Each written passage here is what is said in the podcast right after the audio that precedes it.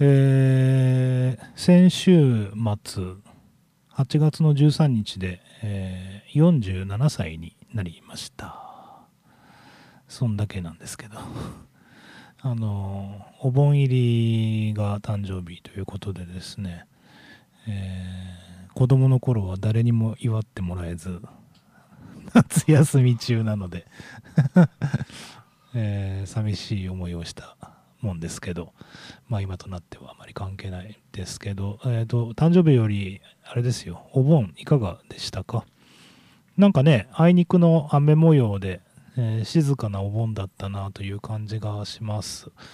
えっ、と、まあ、スーパー行ったり、近所に買い物行ったりぐらいしか、えーしていないんですが、まあ、あと墓参り行くぐらいでしたけど、皆さんいかがでしたかね？えー盆明け、えーお仕事頑張りましょう。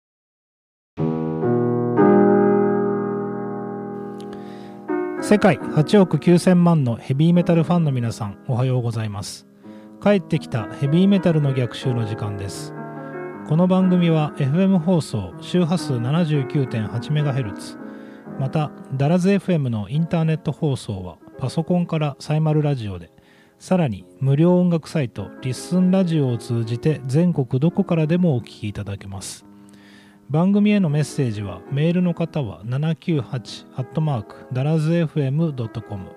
ファックスの方は0859-21の7878でお待ちしています。お盆休みが終わって、えーまた日常に戻っていくわけですけど、あの日本全国、まあ、列島がですね、えー非常に雨の被害というか広がってまして、まあ幸いにして今のところ、えーまあ米子というか山陰地方は、まあ、そんなに大したことはないですけど、まあ、いずれにしてもあのなんていうのかな雨模様というかパッとしない天候が、えーお盆中も、続いています。あのー僕は実家が和田町。超ローカルでトークですいませんけど、えー米子市和田町。でうちの女房は淀江町なんですけどえっとまあ要するに和田と淀江と墓参りにえー行ってきたんですけど、まあ、雨の中、えー散々だったなという。気もしますが皆さんいかがでしょうか？えーっとまあお盆の間、まあ、ゆっくり、えー気持ちゆっくりできたかなという感じなんですけどえーっとオープニングトークでも言ったように、えまあ、結構詰将棋をやっていたのと 最近ねちょっと詰将棋にハマってるんですけど、えー詰将棋やってたのとあとはねあの、まあ、ずっとなんかもうこの番組毎週ネットフリックスのコーナー設けましょうかっていうぐらい 今週のネットフリックスとかって言ってあの言ってもいいぐらいですけどあの東京リベンジャーズをね見てるんたんですけど終わってさ終わってっていうか追いついてないっていうかあのそだいぶ子供に叱られましたけどね。そんなことも知らねえのかって言って。であと今深夜にあのテレビでやってるじゃないですか。でそれをこうネットフリックスでも多分やってるっていう感じだと思うんですけど今シーズン1を、えー、とずっと1話から見ててで17話まで行ったら完結しちゃってさ。でおいおいいいとこなんですよ血のハロウィン編で。ごめんなさいね知らない人には。あのわかんない話だと思いますけど血の血のハロウィン2005年の10月31日に歴史が変わるんですけどまあまあそれはさておき。そこのいいところでなんか続きをお楽しみにみたいな感じで終わってしまってでネットフリックスであのあわこうなんていうかとりあえず見るものがなくなってたんですけどさすがだなというかあのお前これ好きだろっていうのでいろいろ押してくるわけですよねでそれでいろいろとその僕が1ヶ月ほど前にベストキッドを見たがためにですねあのベストキッド2ベストキッド3 とかすごい押してくるんですよ。ね。で、乱暴とかね。まあまあ、いいんですけど、そうしたらさ、その、なんていうかさ、あの、すごい、すごい反省したのね。その情報発信者として、なんか、あの、おっさんとはいえ、こんなにものを知らない自分っていうのが、あの、すごく反省したんですけど、その、仮にもベストキットを、その、ラジオで講釈垂れるくせにですね、その、ベストキットのスピンオフが2018年から今始まってるっていうのを知らなくてその名もズバリコブラ会。いやいやいやコブラ会って分かります？あの主人公が倒した敵のほら敵に情けはかけるなが no mercy が合言葉のあの卑怯な空手道場あったじゃないですか。足を狙えっていう ね、ね、あったじゃないですか。あの物語今やってんですよ。っていうか、正確には、あのえっと、オリジナルの、その、ベストキットで、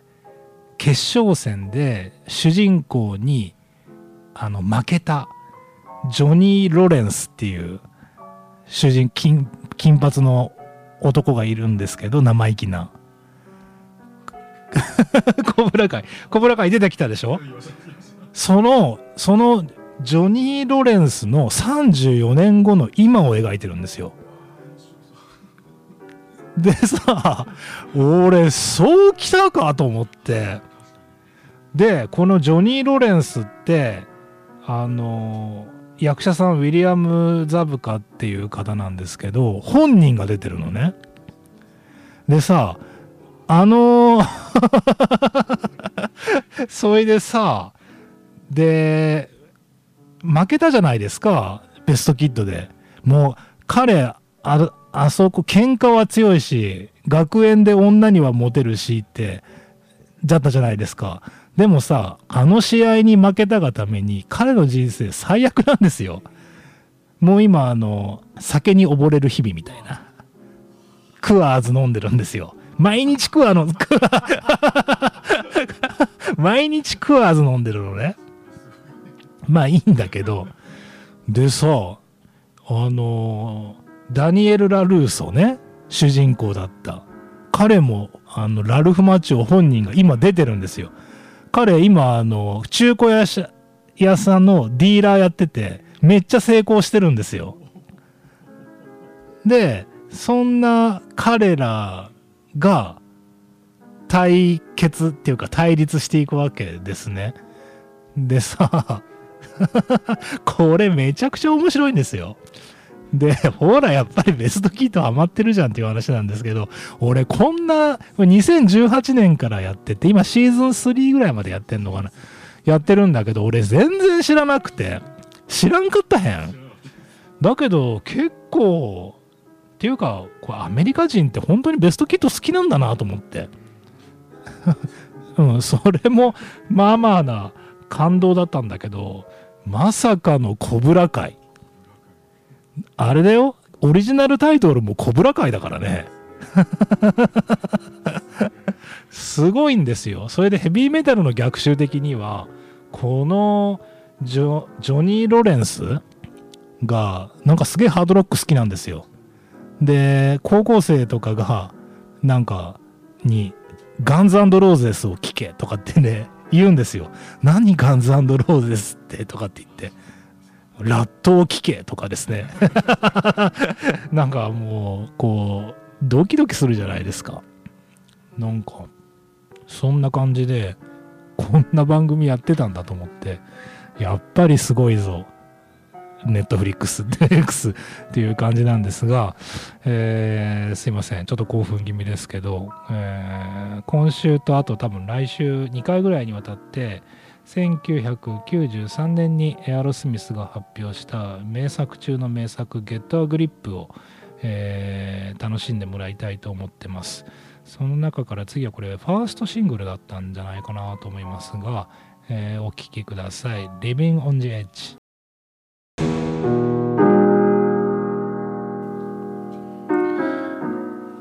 この週末というか先週というか、えー、ネットネットっていうんですかね、えー、個人的に注目したニュースはあのメンタリストの DAIGO さんの出現いいね出現 えーまあ、ご存じない方のために言っておくとその俺、今なりよくは、メンタリストって何なんですかね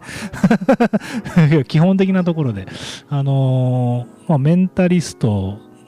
と呼ばれる、えー、まあ、自分で呼んでるんですけど、えー、大悟さんという若い方がいらっしゃって、えー、この方が、えー、YouTube なのかな、あれ。YouTube チャンネル、えー、か何かで、まあ、YouTube 何かでというか YouTube チャンネルらしいですけど、えー、YouTube チャンネルでそのまあいろいろとこうまあ、ありがたいお話というか、えー、非常に頭の切れる方なので、あのいろんなこう気づきを、えーえー、YouTube で発信しているわけですけど、まあ、その中であの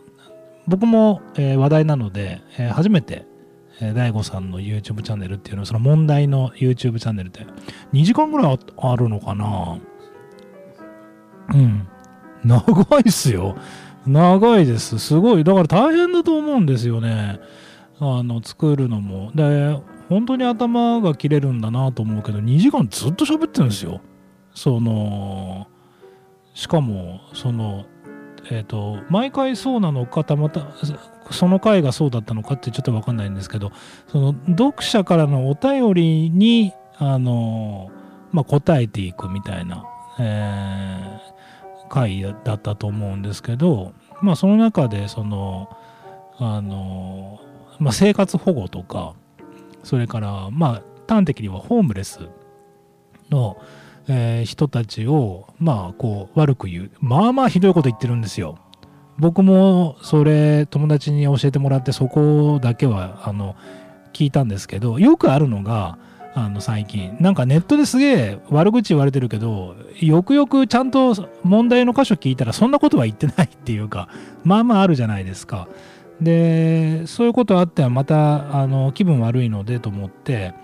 あの実際に自分も聞いてみたんですよ。まあまあひどいこと言ってるんですね。うん、まあまあまあっていうかまあひどいね。だいぶひどいことを言ってて。あのまあもう皆さんご存知だと思うけどあのホームレスの人を救う暇があったらあの猫俺は猫の方が可愛いみたいな話をしててでまあこりゃダメだなと思ったんですよね。で何て言うのかな。でさっきも言ったけど僕大悟さんのことをあのそんなに知らないそんなにというかほぼ知らないの。今回初めて見たのであの妙によく喋る男だなぐらいの印象しか今のところ僕はないんですけどあの YouTube チャンネル250万人が登録しているっていうことなのであのとても影響力がある方だと思うので、まあ、いろんなことを考えてるんですけどえっと当たり前のことなんですけどその誰にだって間違いはあるっていうのが一つありますよね。で大悟さんもさすがにまあなんていうかさ僕も割とこう天の弱というかあのとんがった言い方するタイプの人間なんでわからないでもないんですけどこうあえてきつく言うとかっていうのはあると思うので、まあ、今回の大悟さん、さすがにちょっと容認というか、擁護しきれないなという部分がありますけど、あの、まあ、言っちゃったということで、本人すごく反省してるんですよ。それでさ、なんか、泣いて謝ってるんだって。そこからは見てないけど、泣いて謝ってるんだけど、そしたらその前に、だいぶ前に、なんかこう、泣き落としでもないけど ツイッターで書いてたことがあったみたいで、それを掘り起こされて、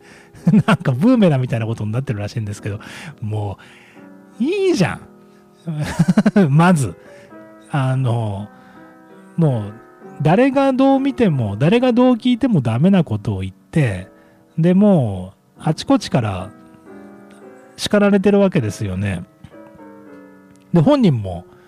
あの、悪いって言ってるので、もうそれ以上どうしようもないじゃんね。別に、そんな逆にどうせっていうだっていう話で、やればいいと思うんですけど、まあ、みんな許せないわけですよ。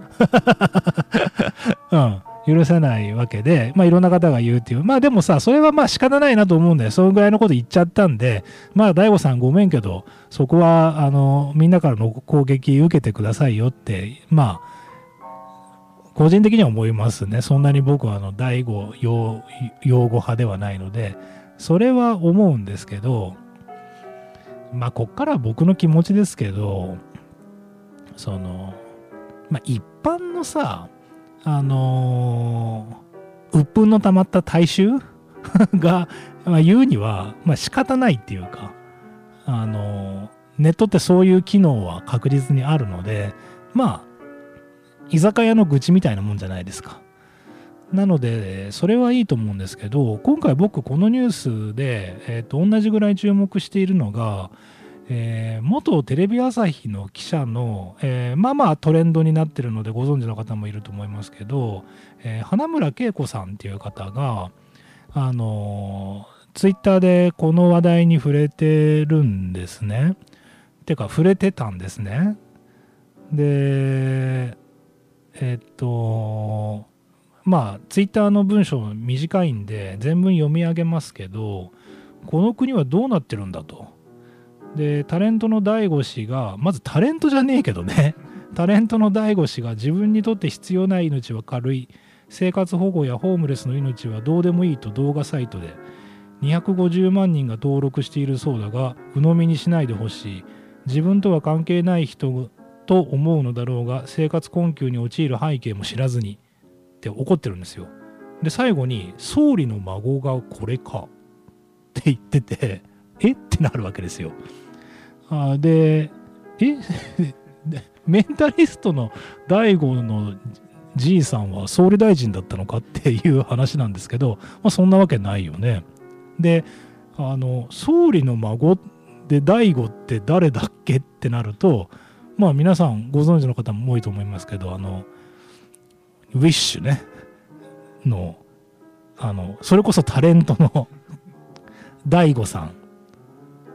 で、要するに、このおばさん勘違いしてるわけですよ。お前だよ、鵜呑みにしてるのはっていう話で いや、いや、で、大悟さん、いい迷惑ですよね。でさ、で、この人、ま、間違いに、まあみんなからいやいや、大悟ちげえだろっていう話で で、この人結局自分のツイッターアカウント消しちゃって、アカウントまで消して、もうなんか文句誰にも言わせませんみたいな。で、まあ要するに逃げてるわけですよね。でさ、おばさんそりゃねえだろうっていう話なんですよ。いや、で、だから、そのメンタリストの DAIGO さんもそうなんだけど、あるんですよ。間違いとか、過ちっていうもんは。だから、で、今、昔と違って、みんなネットでそういうことをね、やるので、あの、逃げようがないんですよ。で、僕はそれ自体はすごくいいことだと思ってるんだけど、だから、大悟さんは泣いて謝ってるわけですよ。まあ、それがいい悪い、また別問題かもしれませんけど、とりあえず自分がやった過ち認めて泣いて謝ってるわけですよ。で、このさ、方や元テレビ朝日の記者ですよ。仮にもジャーナリストの端くれの人が間違えたわけですよ。で、この人間違えて、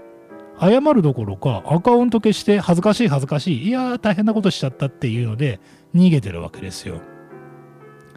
おばさんしっかりせえやと思って、なんかさ、あのこ、こういうことなんだよね。だから過ちとか、やっちゃいけないことでっていうのはねネット上であるんですよそういうことは傷つけちゃうこととかだけどそういうことをした時に次どうするのかっていうのが大事なのになんかこの辺でこう進化が問われるなっていうか俺結構こっちのことの方がニュースとしては僕の中では大きいですね。あのきちんとあの対応というか謝ってほしいなとまあまあおばさんのやることなのでいいですけどなんかはっきり。少なくとももうこの人はもう二度となんかこうネットで発信とかしてほしくないですね。こういうことするということはね。ここはちょっと釘を刺しておきたいなと、えー、思います。さあえー、エアロスミスの1993年に発表した名作中の名作「ゲットアグリップアルバムを聴いていただいてるんですがその中でもアップテンポの、え、大好きな曲お聴きください「フィーバー」エアロスミスが1993年に発表した「えー、Get a Grip」アルバムを聴いて、えー、いただいています、えー、忘れもしません「Get a Grip」がリリースされた年は僕は大学の1年生、まあ、1回生ってやつですね、えー、京都にいたので。なんで関西の人は大学生をあの1年生2年生って言わずにあの1回生2回生って言うんでしょうね。うん。よくわからないですけど。まあいいんですけど。でえっ、と、まあ、非常に感動しましたねこのアルバム。うん。あのまあエアロスミスといえばですね70年代から活動してて、まあ、特に70年代のその第1回目の黄金期は、えー、キスとクイーンと並んでえー、日本では御三家、えー、と呼ばれるミュージックライフですね。えー で、えー、もう女子がキャーキャー言うほど大人気の御三家だったわけですよね。で、えー、まあその中でこうまあどんな路線ってわけでもないですけど、まあ、キッスなんてもう完全にゲテモノですからね、えー、あの扱いとしてはですよ。えー、キスの素晴らしさはまた改めて、えー、語りたいと思いますけど、えー、っと、で、クイーンっていうと、こう、なんていうか、乙女な感じがするじゃないですか、どっちかっていうと。えー、で、その中で、エアロスミスってやっぱ不良ですよね。うん。で、ドラッグですから。で、あの、まあ、相当良くない人たちだと思うんですよ で、えっ、と、70年代に、そうだな、トイズ・イン・ジャティックとか、えー、まあ、闇夜のヘビーロックですね。それから、ドロー・ザ・ラインアルバムとか、えー、まあ、あと名盤と言われるロックスっていうアルバムも70年代に、まあ、立て続けに発表してて黄金期を築くわけですけど、まあ、その後、まあ、うんとはしょりますけど、80年代に入ってから、まあ、本当にちょっと、あのー、今でいうドラッグですね、のやりすぎで、体具合悪くなっちゃうんですよね。で、まあ、端的に言えば仕事にならないです。もう、ヘロヘロなんで 中毒で。で、80年代に事実上の、えー、っと、まあ、解散というか空中分裂みたいなことになっちゃうんですよね。で、まあ、あの人は今みたいなところまで行きかけるんですけど、えー、80年代後半にですね、えー、っと、まあ、復活するんですね。で、えー、当時あのラップ界で非常に影響力のあったランディ MC っていうアーティストいますけど、えー、ランディ MC が、えー、エアロスミスのあれは闇夜のヘビーロックアルバムでしたかね、えー、収録されている、えー、Walk This Way という曲がありますけど、えー、放題がお説教という、えー、タイトルの曲がありますけど、その曲をね、あの、ラップでこうカバーするんですね。で、まあ今にして思えば、今にして思えばっていうか、その時も僕カバーした時も思ったんですけど、もともとこれラップだなと思って。えー、70年代にそのハードロックのジャンルからラップをエアロはやってたんだなっていうふうなことをすごく思ったんですけどあのまあ今の50年代50年代だって50代ぐらいの方であの当時ねランディ MC の、えーと、MTV でもう死ぬほど流れたので、えー、よく覚えてる方もいらっしゃると思いますけど Walk This Way でこれに、えーと、MTV にえーと、ボーカリストのスティーブン・タイラーとあジョー・ペリーモだったかな。あの要するに本人たちが出演してるんですよ。でこれをきっかけにヤロスミスがまあ復活っていうかあのまあ自分たちもなんかいろいろあったんでしょうね。このままちょっと死ぬわけにはいかないみたいな、えー、気持ちがあったと思うんですけど、まあ、復活していってでレコード会社もゲフィンレコードに移籍するんですね。でゲフィンレコードで移籍して一番最初に発表したアルバムが、えーと、パーマネントバケーションっていうアルバムがあってでねえっ、ー、とこっからちょっと路線変更するんですね。まあ路線変更っていうかあのすごくゴージャスな感じになります。あのそれまでどっちかというとこう泥臭いっていうわけでもないですけどあの近所のやんちゃなあのお兄さんみたいな、え、感じだったと思うんですけどもう非常にゴージャスなあの感じになっていってでそれがね良、まあ、かったんですよね。少なくとも僕はすごく、えー、好きです。あのパーマネントバケーションアルバムもなんか復帰第1弾みたいな感じであのいい曲たくさんありますけどね、えー、だけどその次の「パンプっていうアルバムがあるんですよ。ゲフィン遺跡第2弾の。でこのパンプが僕中学生でしたけどあのすごいなんかアメリカのハードロックバンドってかっこいいなってこう素直に思う、まあ、名盤ですねでこのパンプアルバムもすごい好きな曲で、まあ、日本で言えば、まあ、ビーズとかもう松本さんとか、えー、だいぶ影響を受けてますねこの頃のエアロスミスに。